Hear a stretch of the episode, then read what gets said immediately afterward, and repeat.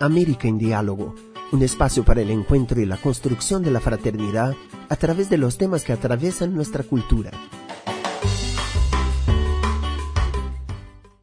La normativa uruguaya no contempla hoy en día ninguna regulación de los talles que se ofrecen en los locales de ropa. Esto tiene como consecuencia que la oferta sea acotada y poco representativa de las características corporales de toda la población. Así, en la mayoría de las tiendas hay solo tres talles posibles, o cinco si acaso incluyen XS y XL, y en muchas existe el talle único, un concepto que se opone diametralmente al de diversidad corporal, en tanto parece admitir que solo hay una sola forma de ser. Frente a este panorama han surgido distintos intentos para avanzar hacia una ley de talles. El primer proyecto lo presentó en 2007 Carlos Enciso, en ese entonces diputado del Partido Nacional, y obtuvo la media sanción de la Cámara de Diputados, pero no logró la aprobación en el Senado. Entre idas y vueltas, sin definiciones ni acuerdos, el 3 de marzo de 2020 volvió a ser archivada. Ante esa decisión, un grupo de mujeres, que nada tienen que ver con la política partidaria, resolvieron reunirse para volver a impulsar la aprobación de una ley de talles en Uruguay. De esa forma, nació el colectivo Ley de Talles UI, que se propuso trabajar en una serie de modificaciones al proyecto de ley de 2016 para adaptarlo a la realidad y a las necesidades actuales. El año pasado, la diputada frente amplista Betiana Díaz solicitó en la Comisión Especial de Equidad y Género de la Cámara Baja que esa iniciativa sea desarchivada para que vuelva a tratarse, esta vez incluyendo las modificaciones que plantea la Ley de Talles UI y las visiones de un proyecto que presentó el diputado colorado Eduardo Ellinger en octubre de 2020 para crear un sistema normalizado de identificación de talla. El proyecto de ley de talles busca establecer una coherencia entre las características antropométricas de toda la población uruguaya y los talles exhibidos en establecimientos comerciales, así como también reglamentar la diversidad de talles. Entre otras cosas, la agrupación también promueve condición de atención y trato digno y equitativo a consumidores, el derecho a vestimenta adecuada según nuestras características y necesidades como seres humanos, derecho a expresarse a través de la vestimenta, la prohibición del talle único y que no se cobren más caros los talles más grandes.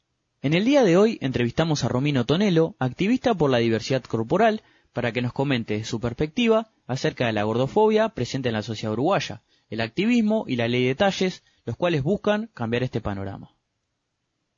¿Qué motivos te impulsaron a ser activista por la aceptación corporal? Mi activismo surgió sin una intención concreta, no fue algo que planeé y dije, bueno, a partir de mañana voy a empezar a autollamarme activista, pero eh, naturalmente se dio por mi forma de ser. Yo constantemente me replanteo, me cuestiono e intento bajar toda tierra y al plano de lo cotidiano, entonces cuando empecé a ver a mi alrededor y prestar atención a todo lo que pasaba y a la cantidad de personas que nos atraviesan las formas de violencia vinculadas al gordodio, fue como que intenté poner la voz un poco más fuerte y, llegar como, como al intercambio con más personas en realidad eh, vino de la mano también de mi exposición como modelo. Yo empecé a trabajar hace dos años y medio en eso. Entonces, al empezar a poner el, el cuerpo, quise empezar a poner también la voz y el mensaje. Entonces fue como un poco de la mano eso, el activismo sobre todo en redes. En mis círculos cercanos sí tiene como un origen anterior, pero por esto mismo de que yo siempre intento como, bueno, romper un poco con el esquema de las conversaciones típicas y buscarle una vuelta de, de tuerca a lo que estamos hablando y por qué lo estamos hablando, pero lo de, lo de así como más público y redes empezó cuando yo eh, comencé a exponer mi pensamiento y mi mensaje y empecé a recibir respuestas y a entender que era muy necesario, ¿no? Creo que, que cuando me di cuenta que era una necesidad, entendí que podía tener cierto aporte desde mi lugar y ahí fue que lo empecé a tomar como una militancia. ¿De qué manera crees que impacta la gordofobia en el ámbito de la moda y del modelaje? Yo creo que de la mano de la moda y del modelaje está la industria estética, la industria de las dietas. Entonces tendríamos que entender eso como un todo.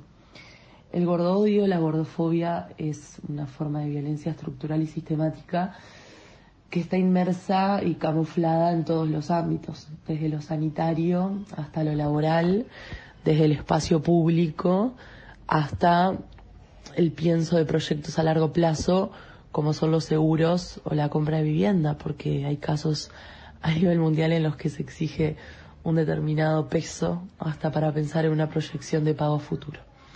siempre se asocia el cuerpo gordo al cuerpo insano y al cuerpo que se va a morir. Y eso creo que está bueno pensarlo dos veces porque no, no es así, ni un poquito. Existe salud en todos los tipos de cuerpo. En cuanto a la moda, particularmente, eh, así como hay modas de indumentaria y modas de cuerpo, eso tenemos que tener presente. Los cuerpos de tendencia o hegemónico aceptados van cambiando más o menos cada 10 años. Entonces, obviamente que nuestro cuerpo no se va a adaptar a todo lo que el sistema pide. Tendríamos que preguntarnos cuántas veces me tendría que adaptar a eso para que mi cuerpo fuera el aceptado, como si fuera la moda del tiro bajo o de las polleras cortas o de los flecos. Y el cuerpo justamente no es una prenda de uso y desuso, ni una tendencia temporal. Nuestro cuerpo es lo único que vamos a tener para siempre. Hay toda una industria en cuanto a las modelos, que justamente son la representatividad a seguir de muchas, sobre todo mujeres, y primeramente a la infancia, eh, que las modelos suelen ser el estereotipo de referencia. Entonces, ¿cuántas son las inseguridades, los traumas o los replanteos que nos hace ver mujeres que no se parecen a nosotras durante nuestra edad de desarrollo y crecimiento? La representatividad es clave. Cada vez hay más marcas eh, o más dinámicas de pasarela, de publicidad y demás que intentan mostrar más representatividad o más diversidad corporal. Yo creo que aún falta una cantidad y sigue habiendo cierta hegemonía en los cuerpos gordos que se muestran, pero bueno, es una lucha que, ya sabemos que viene siendo muy lenta. En cuanto a la moda en sí, las tendencias eh, pensadas para las personas gordas suelen ser tendencias que van en contra de la forma natural de su cuerpo.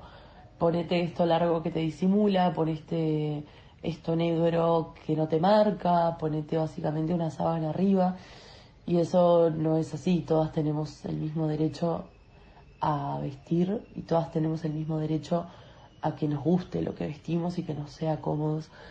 Entonces me parece que el mundo de, de la moda y el modelaje es bastante cruel, pero no solo por lo que vemos hoy, sino por, sobre el impacto que tiene sobre todo en las infancias y a lo largo del crecimiento hago hincapié en esto de la representatividad, el poder encontrar a una parecida a nosotras y que no sea la tonta, la torpe o la infeliz, sino que sea la exitosa o la que es como es y vive una vida estándar o que sea la feliz o que sea la que se enamora de la que se enamoran, que sea la que le va bien en lo que quiere hacer, que sea la que recibe cariño y no burlas. Hay como un montón de, de espacios en los que la representatividad es clave y lo mismo pasa con eh, las tendencias de moda.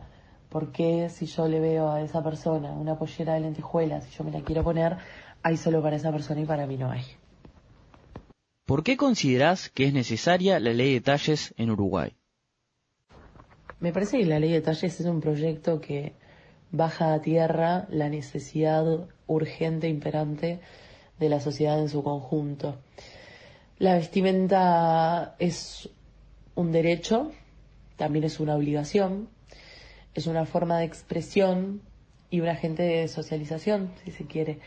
Eh, al momento que elegimos qué ponernos, si es que podemos elegir, podemos elegir comunicarnos o sentirnos representados, encontrarnos con nuestros pares.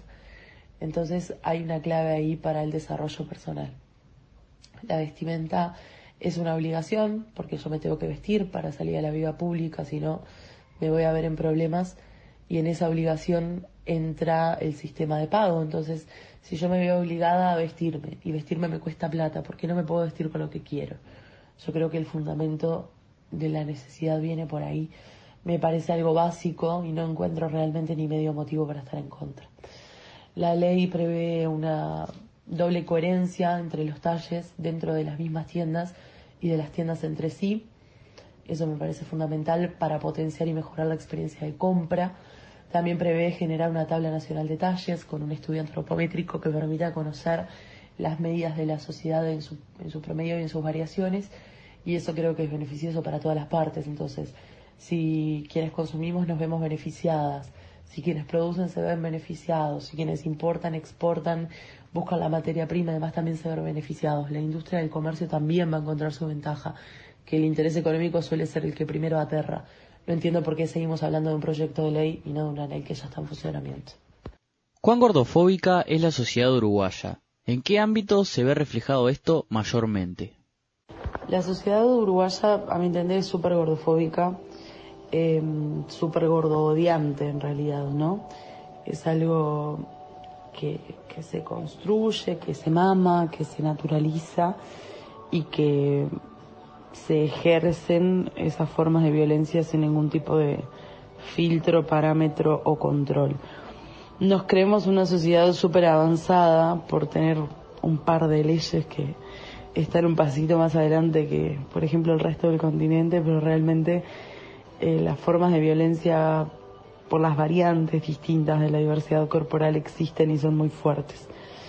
Em, en los ámbitos a mi entender que se ve mayor eh, mayormente es a nivel médico, de cabeza, en la vía pública, en el espacio público, las sillas, los asientos de los teatros, los ómnibus, el espacio no está pensado para las personas gordas y esa es este, una forma de, de violencia. Y después en cuanto a la comunicación, el lenguaje, tenemos súper naturalizado un montón de frases, de mm, apodos, sobrenombres, muletillas que están vinculadas justamente a los cuerpos gordos y a lo desagradables o a lo despreciables o indeseables que son.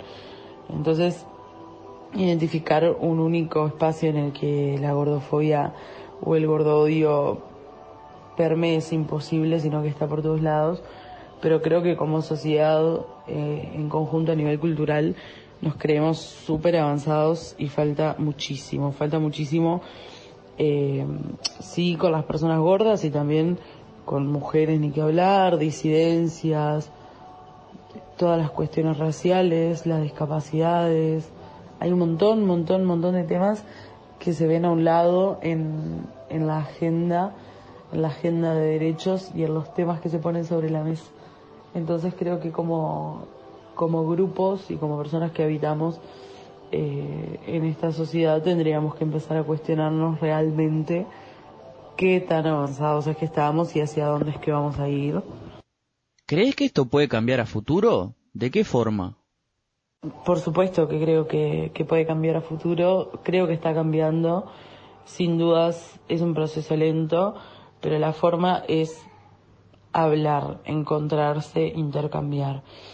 Eh, porque si yo siento, siendo gorda, noto y siento distintas formas de violencia hacia mí y hablo con otra persona y le pasa lo mismo, y hablo con otra y le pasa lo mismo, y somos tres, cuatro, diez, mil, dos mil, ¿por qué es que seguimos creyendo que esto es un capricho o un pataleo de tres personas que se quieren quedar en la casa quejándose?